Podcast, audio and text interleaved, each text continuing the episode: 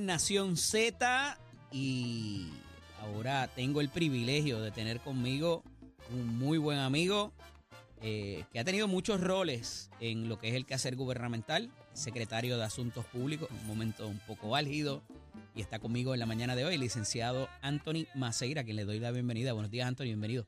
Buenos días, Eddie. Buenos días, Chero. Buenos días al pueblo de Puerto Rico que nos sintoniza. Hable ese ánimo, ese ánimo chévere, me Papá, gusta. estamos en la Z, que hay que tener ánimo. Z, Z, Z 93, así mismo es. Tu Dios Ismael Rivera. Mira, eh, ha habido, eh, yo creo que tú me ayudes a, de alguna manera a dilucidar cómo empezó o cómo se reactivó, porque parecería que después de ciertas eh, reyertas iniciales entre los presidentes de los cuerpos, se vuelve a abrir la herida nuevamente y recientemente, debo añadir, este, y hay unos planteamientos muy serios en términos de que eh, uno de los presidentes quiere que la Junta se quede y está haciendo que la Junta se quede. El otro dice que de alguna manera eh, hay un beneficio o, de- o- está abrogado a, cierta, a, a cierto privatizador, eh, inclusive en una conferencia de prensa ayer. Eh, ¿cómo, ¿Cómo entendemos esto y cómo le ponemos un principio quizás a ver, como decía Billy Joel, who started, who started the fire? Pues como tú dices, yo creo que en este episodio, ¿verdad? Si nos olvidamos de los anteriores, pero en este particular, el de, el de la pasada semana y, que continúa esta, yo creo que tendríamos que decir que lo comenzó el presidente de la Cámara, Tatito Hernández, eh, ¿verdad? Luego que la Cámara de Representantes aprueba eh, una medida para poder asignar 320 millones de dólares del Fondo General a la Autoridad de los Puertos para el repago de, de la deuda. Yo soy de la opinión que dentro de lo que hay es una buena alternativa, ¿verdad? Y podemos discutir eso más adelante. Y luego el Senado, eh, pues, de- decide no aprobar la medida y entre los votos en contra estuvo el del presidente José Luis Dalmau.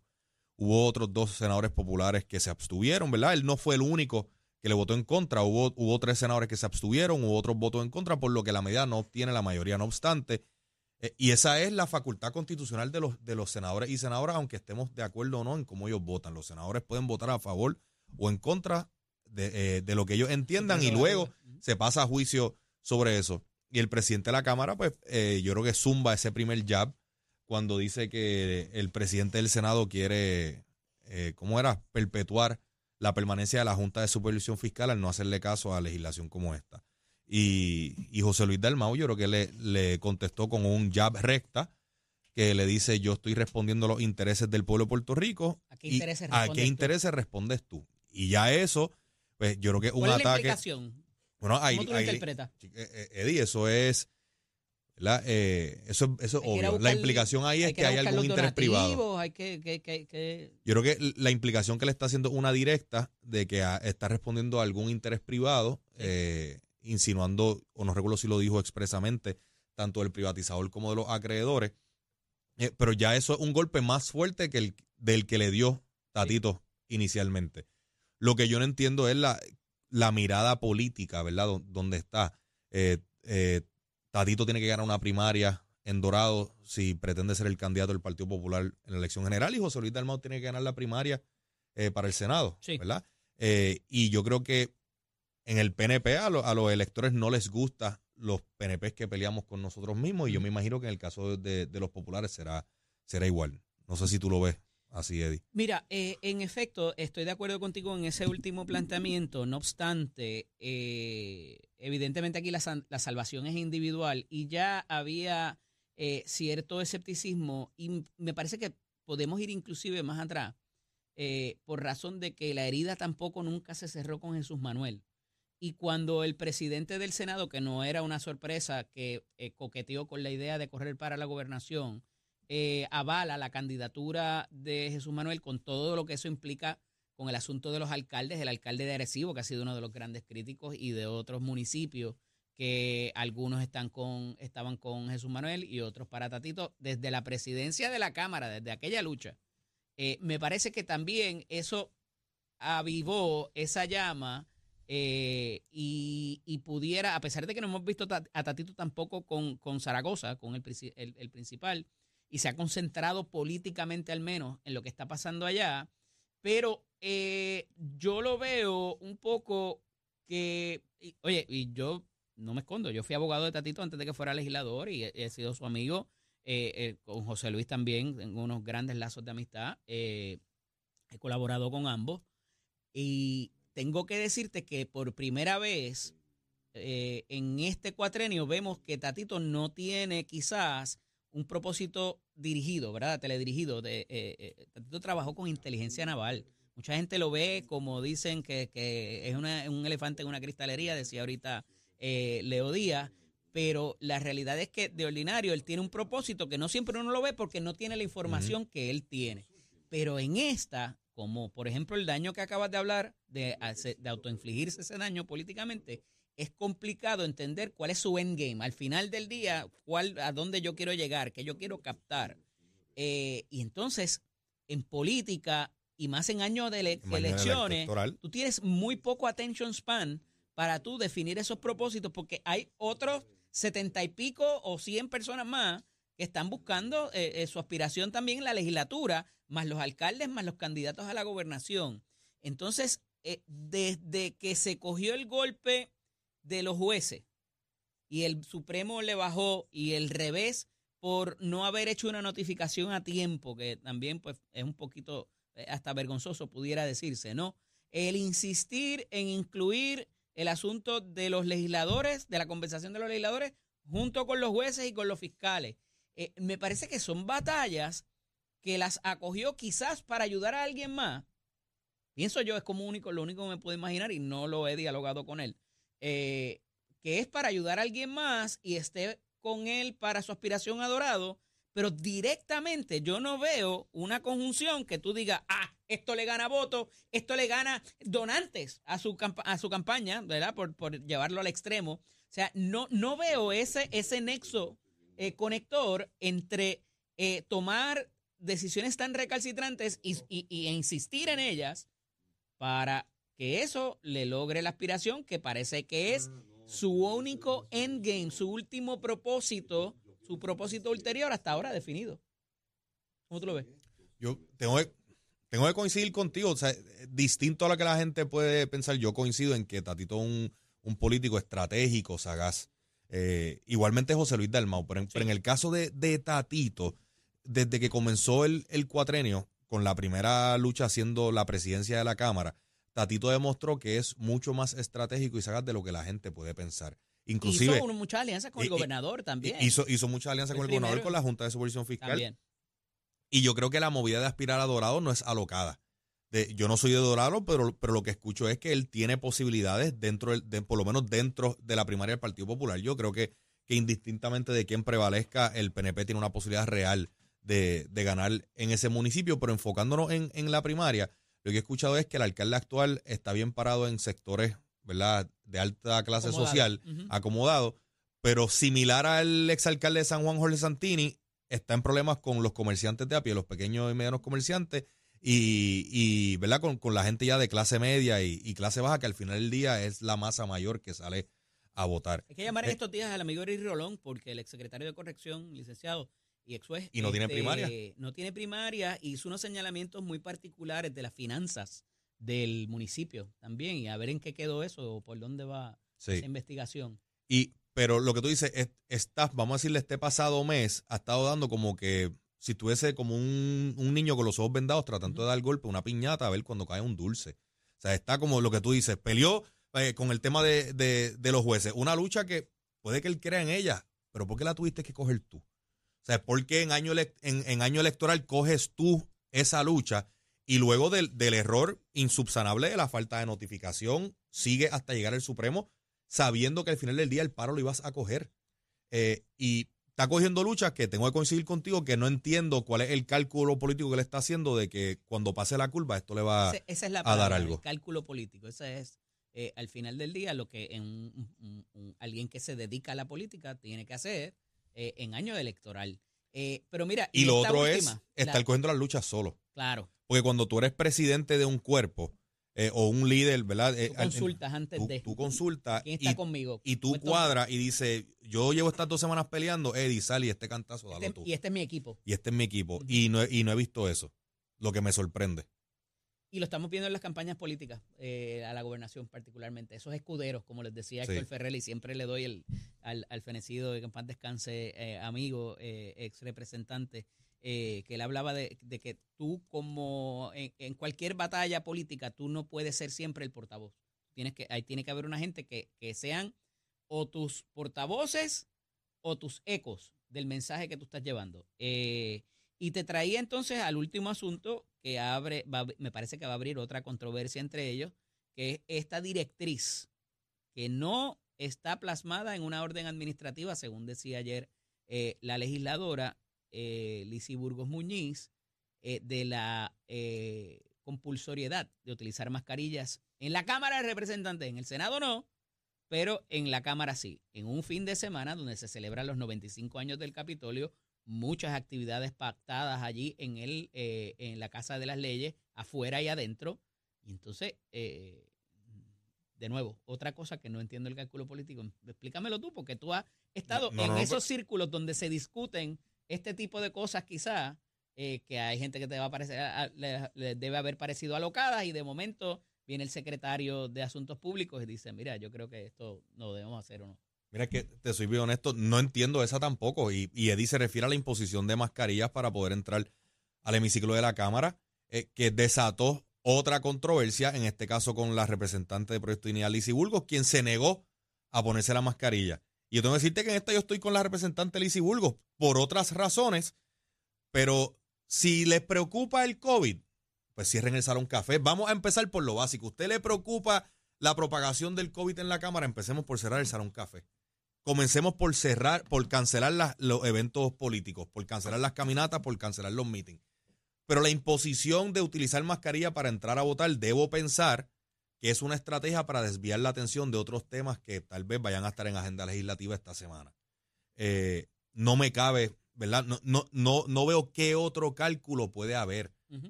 No hay un repunte, no hay una directriz de salud. Eh, la justificación es que los positivos estaban creo que en un veintipico de, de, por ciento.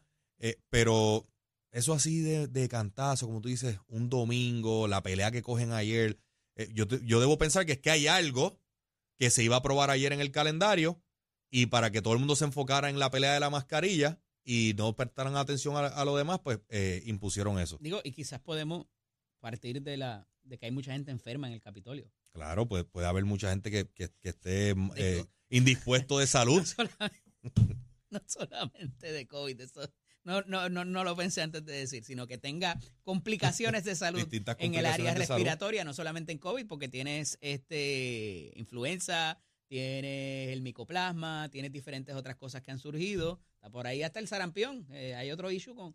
Y decía esta mañana que me parece que esto, de alguna manera, al final del día, lo que va a provocar es revivir el asunto y quizá ese, eso, eso es lo que lo que, lo que Tatito pretende, que vuelva el asunto de los, los vacunas versus los no vacunas. y, entonces Eso puede ser otra apuesta. Reavivar esas fuerzas que a veces parecían hasta medias incoherentes y loquitos, les decían, eh, para que se acuerden que eh, ellos creían en eso y están eh, pendientes a eso, a esas causas, y un poco se olviden del otro mensaje político y de las otras quizás aspiraciones o fortalezas que puedan estar desarrollando. Fíjate que Oye, eso puede ser, ese puede ser. Los anti-vaxxers, no, es que le estoy dando pensamiento porque no lo entiendo, así que estoy yendo fuera de la caja, ¿no? Eh, en eso eh, coincidía Victoria Ciudadana y, Proyecto Dignidad. Y un poco el Partido Independiente también, la, la cuestión de que fuera compulsorio, aquellos toques de queda y la resistencia a trabajar con reglas parecía entre eh, eh, ser de alguna manera compartida por los partidos incipientes, por los partidos nuevos y los independientes. Y entonces, al tú ya pintarlos con esa brocha, son los que seguimos reglas y los que no, y los que quieren retarla. Y súmale a eso las controversias que están pasando en la Comisión Estatal de Elecciones. De verdad que es como único, te lo puedo explicar políticamente para tú meterte en esos bochinches a estas alturas. Oye, eh, eso podría ser otra razón, Eddie, ayer tú y yo compartíamos espacio en, en, otro programa y se estaba discutiendo precisamente este tema y lo que tú dices, la analogía de cómo Lizzie Burgos no quería utilizar mascarilla, eh, que era un mandato eh, de la Cámara y Mariano Gales iba en, en, maones, en violación también a lo que era el código de vestimenta del, del, del cuerpo. Eh, lo, que, lo que para mí no, no debe haber duda es que las mascarillas no se trata de velar por la salud de nadie. Esos legisladores entran al hemiciclo, se ponen la mascarilla, pero cuando pasan al salón café comparten todos junto allí y se la quitan, porque nadie come ni toma eh, con, sin mascarilla eh, con mascarilla puesta. Así que esto no se trata de ninguna medida de salud. Esto se trata de una de esto se trata de algo que tiene un cálculo político que puede ser desviar la atención de la discusión, que puede ser pintar a todos los, ¿verdad? los extremistas eh, iguales o, algo en esa línea, pero que no quepa duda que no se trata de una medida de protección a la salud de, los legisladores. Mira, nos quedan unos pocos minutos, pero quería traerte también un tema que ha creado, y te, te lo acabo de mencionar, el asunto de la Comisión Estatal de Elecciones, eh, ellos tienen unos calendarios particulares donde tienen que hacer ciertas cosas, ¿verdad? Y no necesariamente todo ya está escrito porque hay cosas que pueden pasar y lo vimos con la situación del COVID para los colegios, para el voto adelantado eh, y más también con las controversias que han habido, que siempre van a surgir por candidatos que entienden que cumplan, que no cumplan, lo que sea.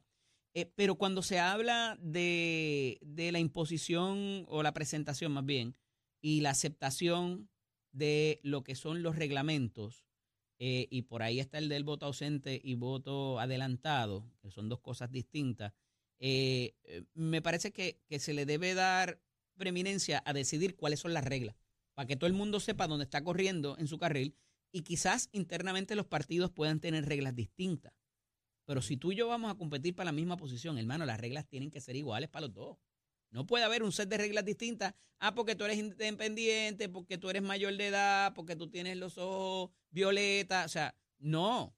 Si vamos a correr para la misma posición, fíjate que esta brecha se abre, con esto te paso el micrófono, cuando el senador Vargas Vidot va al tribunal a retar de que por él ser independiente no debería tener que recoger la misma cantidad de endosos para el Senado que lo que estaban en los partidos mayoritarios. Y me parece que por ahí empieza a abrir la brecha de retar de que porque nosotros somos independientes o somos un partido nuevo o somos, creemos en, lo que creamos, las reglas son distintas, tienen que ser distintas para nosotros.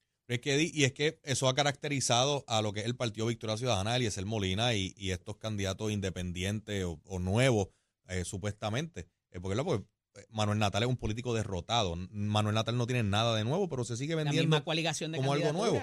Eh, pasó por, ahí también, por ese crisol. Y ellos quieren una vara distinta en todo. Ellos quieren una vara distinta en las normas éticas que les aplican a ellos. Quieren una vara distinta en la percepción pública cuando hay un señalamiento contra ellos. Y quieren una vara distinta al momento de, de, seguir ¿verdad? lo que son las normas eh, o la ley del, del Código Electoral eh, yo coincido contigo, tiene que ser las mismas reglas para los, eh, todos los jugadores dentro de, del mismo match, dentro del mismo partido, que en este caso se trata de, una elección. El, el, tema de los endosos no es un capricho, el tema de los endosos viene de que haya un filtro inicial sobre la seriedad de la candidatura y que existe por lo menos un apoyo mínimo a, esa persona que, pretende aspirar. Vamos, es un filtro inicial para evitar que tengamos, eh, ¿verdad? Pues candidatos de chiste en, en, la papeleta, que como quiera se nos cuelan a veces dos o tres y, terminan llegando. Pero, pero eh, el recogido de esos tiene un propósito.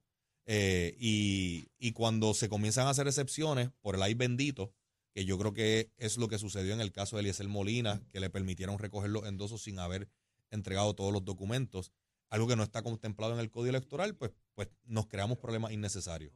Mira, eh, el asunto de la, ahora que traes eso, ¿verdad? Y hablaba recientemente con, Alejandro García Padilla y él me decía, yo, o sea, el problema aquí son los híbridos. O eliminas el método alterno y todo el mundo va a recoger endosos, todo el mundo, o si no estás de acuerdo con los endosos porque es un mecanismo arcaico, aunque ya hay tecnología, lo que sea, pues entonces que todos sean candidatos únicos.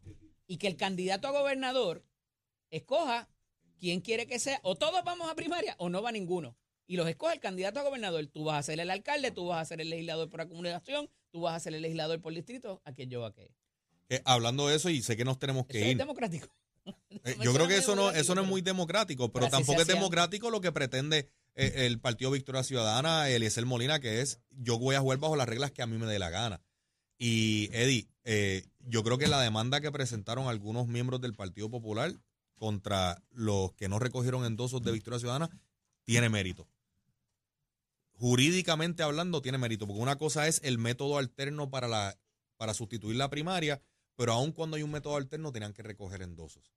Y no lo hicieron. Así que eh, yo confío en que el tribunal pueda resolver basado en lo que dice la ley. Yo imagino que esto va a ir o a la sala de Pio Vanetti o a la, sa- a- o a la sala de Anthony Cueva. La tiene Anthony Y Cueva no y ya va hizo a tener señalamiento. miedo en el asunto que están planteando de umbral Sí.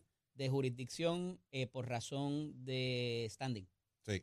eh, de la afección que sufren esos demandantes. Pero veremos a ver qué pasa. Gracias por estar conmigo y por aceptar este Gracias reto ti, de tener esta parte adversarial eh, de la plataforma nueva. Este, cuento con tu compromiso y tu expertise.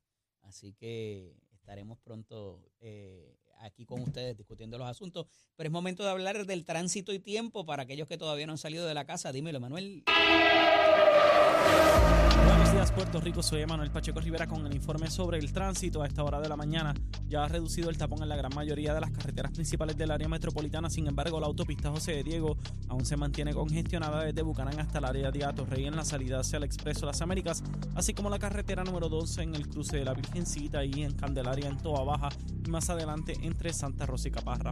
Además, la 165 entre Cataño y Guaynabo en la intersección con la PR22, así como algunos tramos de la 176, 177 y la 199 en Cupey, así como la autopista Luisa Ferré entre Montiedra y la zona del Centro Médico en Río Piedras y más al sur en Caguas, y la 30 de la colindancia de Junco Sigurabo hasta la intersección con la 52 y la número 1. Hasta aquí el tránsito, ahora pasamos al informe del tiempo. Para hoy miércoles 7 de febrero, el Servicio Nacional de Meteorología pronostica otro día nublado, húmedo y lluvioso con lluvias dispersas durante el día y aguaceros con tronadas en la tarde para todo Puerto Rico. Hoy continúan los vientos del sur con velocidades de 6 a 12 millas por hora y algunas ráfagas de hasta 25 millas por hora, mientras que las temperaturas máximas estarán en los medios a altos 80 grados para todo Puerto Rico. Hasta aquí el tiempo les informó Emanuel Pacheco Rivera. Yo les espero mañana en otra edición de Nación Z que usted sintoniza a través de la emisora nacional de la salsa Z93.